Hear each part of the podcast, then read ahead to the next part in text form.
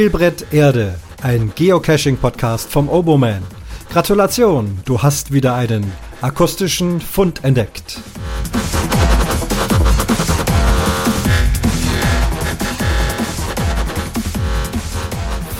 Fund Nummer 81. Ich grüße euch. Ja, jetzt endlich habe ich mal wieder ein paar Dosen suchen und finden dürfen. Hier oben im hohen Norden. Es gab einen viertägigen Kurzurlaub. Alles weitere dazu im Umwomukom. Aber der Kescher-Anteil dann hier. Namentlich waren wir in Stralsund unterwegs. Zweimal ein Tagesausflug auf die Insel Rügen. Von Nordwest, Ost, Süd äh, alles besucht oder vieles besucht.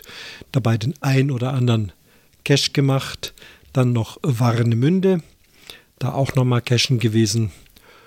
Und heute, und damit fange ich jetzt vielleicht an, heute endlich diesen ominösen Cache an dem Hotel, an dem ich war, äh, gefunden. Ich hatte ja berichtet, dreimal hingegangen, äh, gesucht, nichts gefunden, mit dem Owner Kontakt aufgenommen und dann hieß es tatsächlich, die Dose ist weg.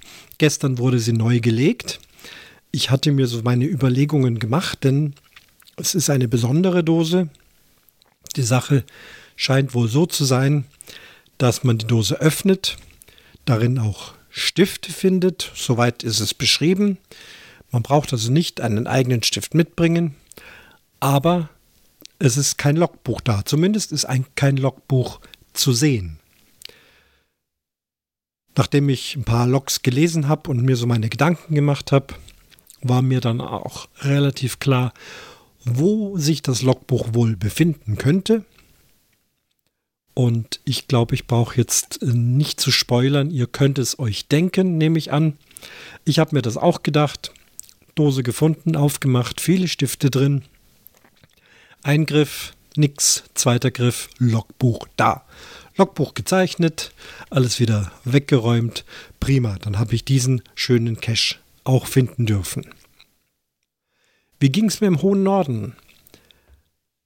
Ich war vor allem auf der Insel Rügen sehr begeistert von diesen Caches. Also auf einer Seebrücke, auf der Seebrücke in Binz. Das empfehle ich, wer mal in Binz ist, auf jeden Fall auf die Seebrücke gehen. Da gibt es eine Letterbox mit einem gut beschriebenen Weg und einer mega toll versteckten Dose. Es ist sehr, sehr muggelig an dieser Stelle. Mehr will ich jetzt noch nicht verraten. Ich meine, da ist ja überall muggelig, aber da ist sehr, sehr muggelig.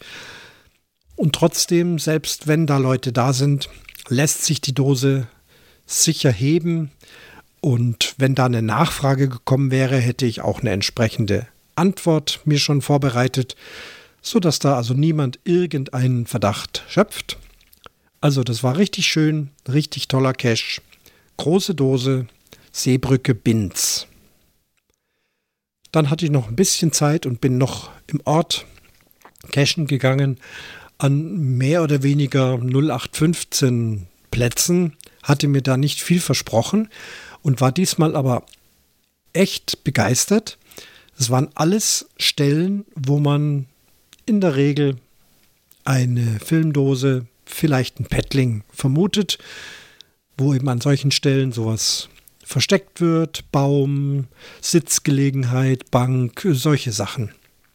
Aber nein, die dortigen Owner, es sind wohl auch verschiedene, haben sich doch die Mühe gemacht, diese äh, größere Dosen zu verstecken, haben schöne Verstecke hergerichtet, schön gebastelt, gut versteckt, gut abgedeckt, also überall, oh Überraschung, mindestens ein Small oder ein Regular. Und zwar fast durchgehend, egal wo ich hinkam. Auch am Strand, ja, da liegen riesige Felsen herum, dass man da ein Regular drunter legen kann, ist klar. Also so ein Strandcache habe ich dann auch gefunden, ganz abseits. Und da ist auch nie einer gewesen. Aber ich habe mich gefreut, doch einige mir bekannte Cacher in den Logbüchern zu finden.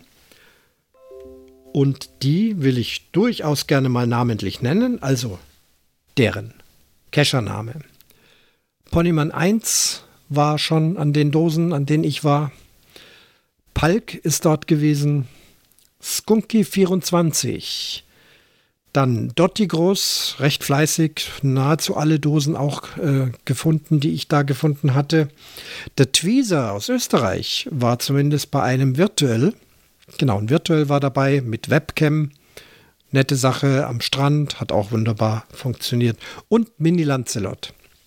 Mini Lancelot war in Stralsund und ich hatte mir schon Sorgen gemacht, wollte schon äh, sie als Telefonjoker einsetzen also im Vorfeld, weil es stand D4 und hm, schwierig zu finden.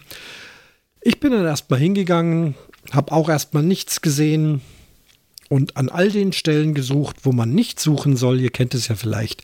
Es ist nicht unter der Bank, es ist nicht in der Mauer, es ist nicht auf der Wiese. Setzt euch hin und schaut euch um. Ja, ich setze mich hin, schaue mich um, sehe nicht viel, suche halt dann trotzdem mal unter dem Sitz. Aber dann habe ich Glück gehabt und doch noch einen richtigen Blick gesehen und die Dose loggen können.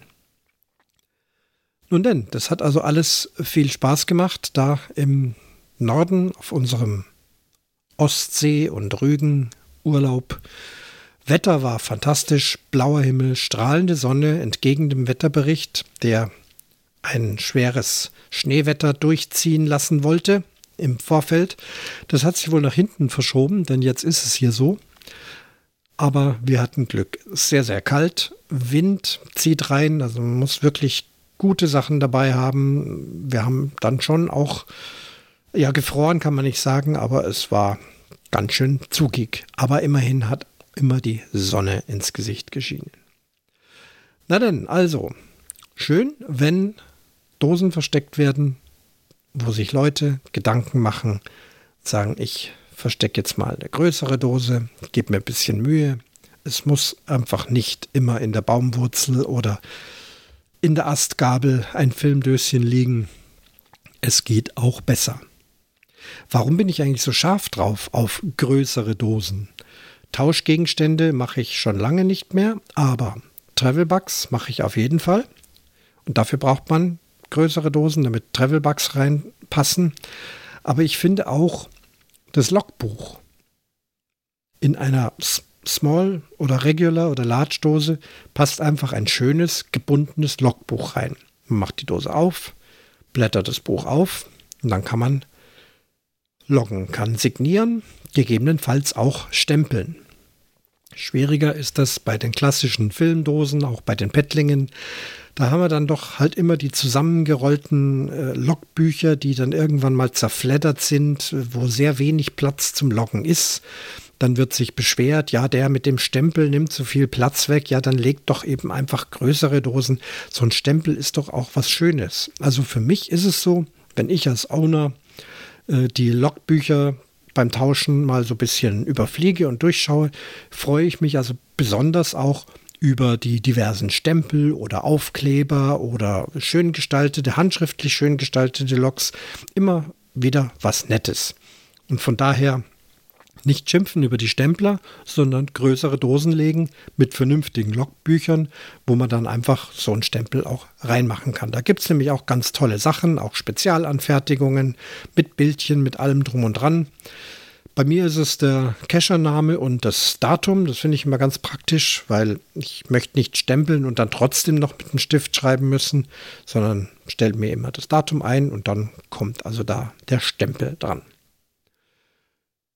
Ja, so viel die Gedanken zu der vergangenen Woche, zu meinem Cacher-Leben hier oben in Berlin, Brandenburg, Mecklenburg-Vorpommern. Das war der Fund Nummer 81 von Spielbrett Erde.